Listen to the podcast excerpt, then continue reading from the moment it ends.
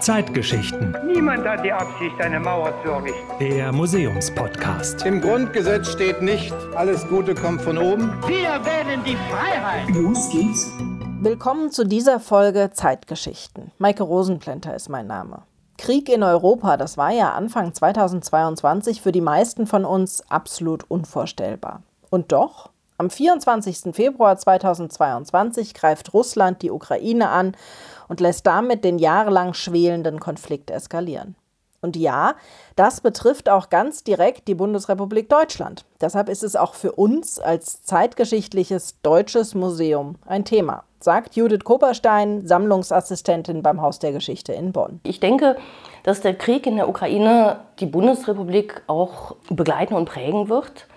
Und aus dem Grund ist es halt ganz wichtig, die vielen verschiedenen Auswirkungen, die dieser Krieg auch auf die Bundesrepublik hat, über aussagekräftige Objekte in den Sammlungen zu dokumentieren und sie so auch im kulturellen Gedächtnis, also im Gedächtnis unserer Gesellschaft zu verankern. Dieser Krieg ist natürlich vor allem und in erster Linie in der Ukraine sichtbar und spürbar bis Anfang Februar 2023 sind laut dem UN-Hochkommissariat für Menschenrechte mindestens 7155 Zivilisten ums Leben gekommen. Das sind aber nur die bestätigten Opfer. Die Behörde geht davon aus, dass die tatsächliche Zahl der Toten wesentlich höher ist. Eine der Städte, die mit als erstes getroffen und sehr zerstört wurde, ist Mariupol. Sie wurde direkt am 24. Februar von russischen Truppen angegriffen.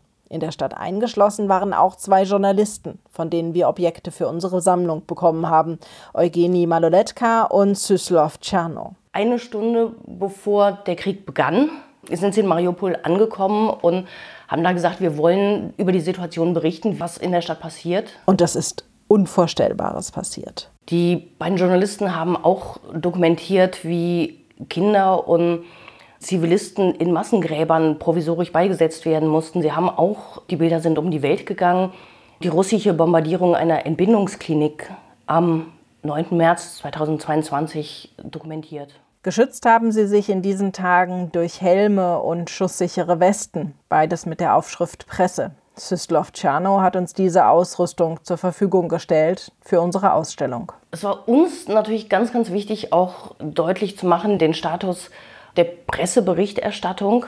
Das heißt, ohne diese Berichte hätte die Welt überhaupt gar nicht so rasch erfahren, was in Mariupol eigentlich passiert ist. Und zudem natürlich auch, unter welchen Bedingungen diese Arbeit stattgefunden hat. Damit haben sie sich gleich doppelt in Lebensgefahr gebracht. Zum einen durch die ständigen Raketenangriffe, die es an der Kriegsfront natürlich gibt, und zum anderen genau durch ihre Arbeit weil durch ihre Fotos die Welt direkt mitbekommen hat, was Russland da in der Ukraine anrichtet. Sie müssen sich vorstellen, dass die Russen über eine Liste mit Namen verfügten von gesuchten Personen und auf dieser Liste standen auch die Namen von Tschernow und Maloletka. Und insofern war zu befürchten, würden die beiden gefangen genommen, dann würden die Russen sie vor die Kamera setzen und sie zwingen zu sagen, dass ihre Berichterstattung inszeniert und gefälscht war. Das will die ukrainische Seite natürlich verhindern. Deshalb wurde eine Ausreise der beiden aus Mariupol organisiert, wobei auch das nicht einfach war. Ein erstes Treffen kam nicht zustande, dann einen geschützten Konvoi haben sie verpasst. Schließlich ist ihnen die Flucht gelungen, zusammen mit einer dreiköpfigen Familie in einem privaten Hyundai.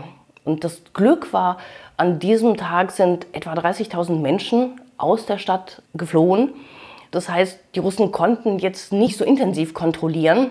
Denn das Ding war natürlich, die beiden Journalisten hatten natürlich ihre Ausrüstung dabei. Die Schutzweste, die wir haben mit der Aufschrift Presse. Und es durften natürlich diese Gegenstände überhaupt nicht erkannt werden, die die beiden als Pressevertreter ausweisen.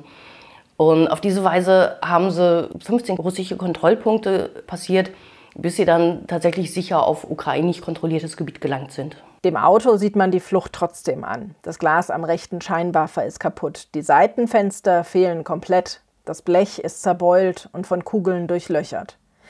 Auch an dem Auto hatte unser Museum Interesse. Sehr wahrscheinlich werden jetzt ein Kotflügel oder eine Autotür in unsere Sammlung kommen. Bei der Übernahme von Objekten ist auch eine Vielzahl von Überlegungen, die eine Rolle spielen, nämlich einmal, was wollen wir mit dem Objekt zeigen, in welchem Zusammenhang wollen wir oder können wir das Objekt präsentieren und natürlich sind es auch konservatorische Fragen, die eine Rolle spielen, Fragen der Lagerung. Und wenn Sie sich vorstellen, ein ganzes Auto, was ja nun schon recht groß ist, in der Ausstellung zu präsentieren, ist nicht immer ganz einfach. Das heißt, wenn wir einen Teil dieses Autos haben, was das, was wir zeigen wollen, aber wirklich visualisiert, dann gibt uns das natürlich in der Präsentation viel mehr Freiheiten. Der russische Angriffskrieg auf die Ukraine betrifft auch Menschen, die hier in Deutschland leben und Familie oder Freunde in der Ukraine haben. Alina zum Beispiel, die schon lange mit ihrer Familie in Leipzig wohnt. Sie fährt im Januar 2022 zurück nach Kiew, um sich dort um ihre kranke Mutter zu kümmern. Dann bricht der Krieg aus und sie kommt erstmal nicht mehr zurück nach Deutschland, erzählt Judith Koperstein. Wollte aber irgendwie auch ihr Land unterstützen und hat dann Freunde gefragt, die in der ukrainischen Armee dienten, was kann ich tun, wie kann ich helfen?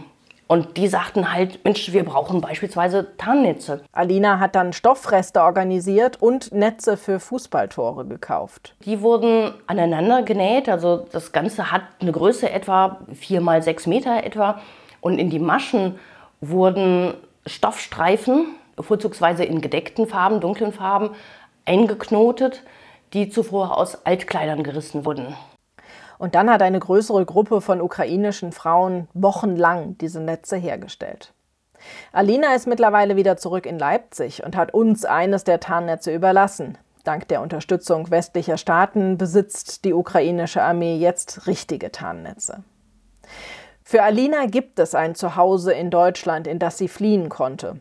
Viele andere Menschen aus der Ukraine mussten vor dem Krieg fliehen, ohne zu wissen, wohin sie kommen und wann sie ihr Zuhause wiedersehen. So auch Tanja, die uns einige Objekte überlassen hat, die auf der Flucht aus der Ukraine für sie wichtig waren. Unter anderem eine Schachtel Streichhölzer und einen Lippenstift. Die Streichhölzer, die hatte Tanja in ihre Notfalltasche gepackt. Man hat eine kleine Tasche gepackt, in der all das drin ist, was man im Falle einer Flucht mitnehmen muss.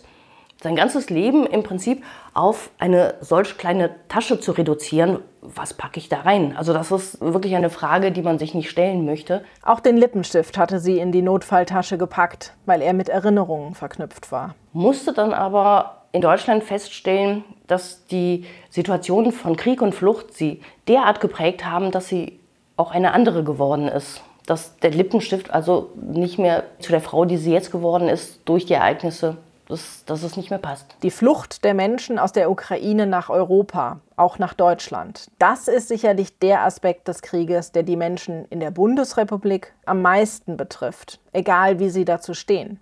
Deshalb haben wir auch einige Plakate und Kerzen von Kundgebungen in unsere Sammlung aufgenommen. Ich denke, die Gegenstände zeigen auch, wie wird in Deutschland, in der Bevölkerung der Krieg wahrgenommen?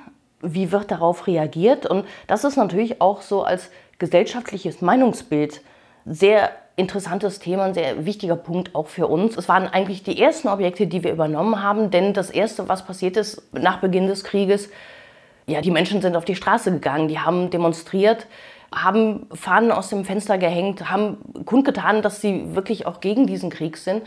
Insofern war es für uns wichtig, dieses Meinungsbild auch zu dokumentieren. Und dann auch auszustellen. Dafür sind dann nämlich Objekte wichtig, denen man ansieht, was sie durchgemacht haben, sagt Harald Biermann, der Präsident der Stiftung Haus der Geschichte der Bundesrepublik Deutschland. Gewalt im Museum darzustellen oder Kriegseinwirkungen im Museum darzustellen, ist schwierig und trotzdem ist es eine Herausforderung, weil wir natürlich mit dem Gedanken uns tragen müssen, dass die aller, aller, allermeisten Besucher, die wir hier im schönen, friedlichen Bonn haben, noch nie mit so etwas in Kontakt gekommen sind. Und da kann man dann über die Geschichte von Zeitzeuginnen und Zeitzeugen, aber eben auch authentischen Objekten eben sehr gut erklären, was es heißt, wenn eine friedliche Nation von einem Aggressor überfallen wird und diese friedliche Nation sich dann gemeinsam entscheidet, die eigene Freiheit zu verteidigen. Wir werden den Krieg in der Ukraine in unserer neuen Dauerausstellung in Bonn zum Thema machen.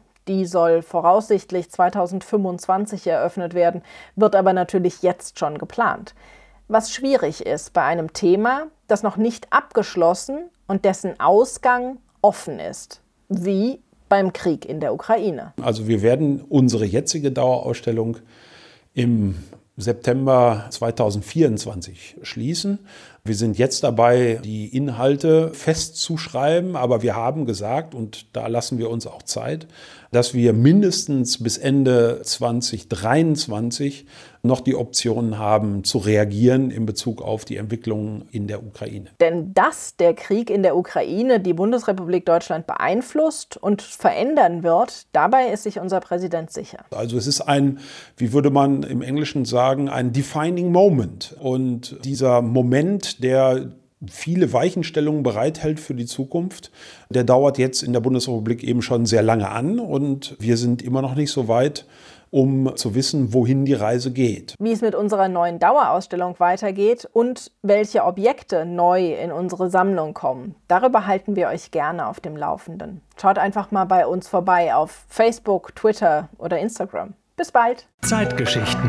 Der Museumspodcast der Stiftung Haus der Geschichte der Bundesrepublik Deutschland.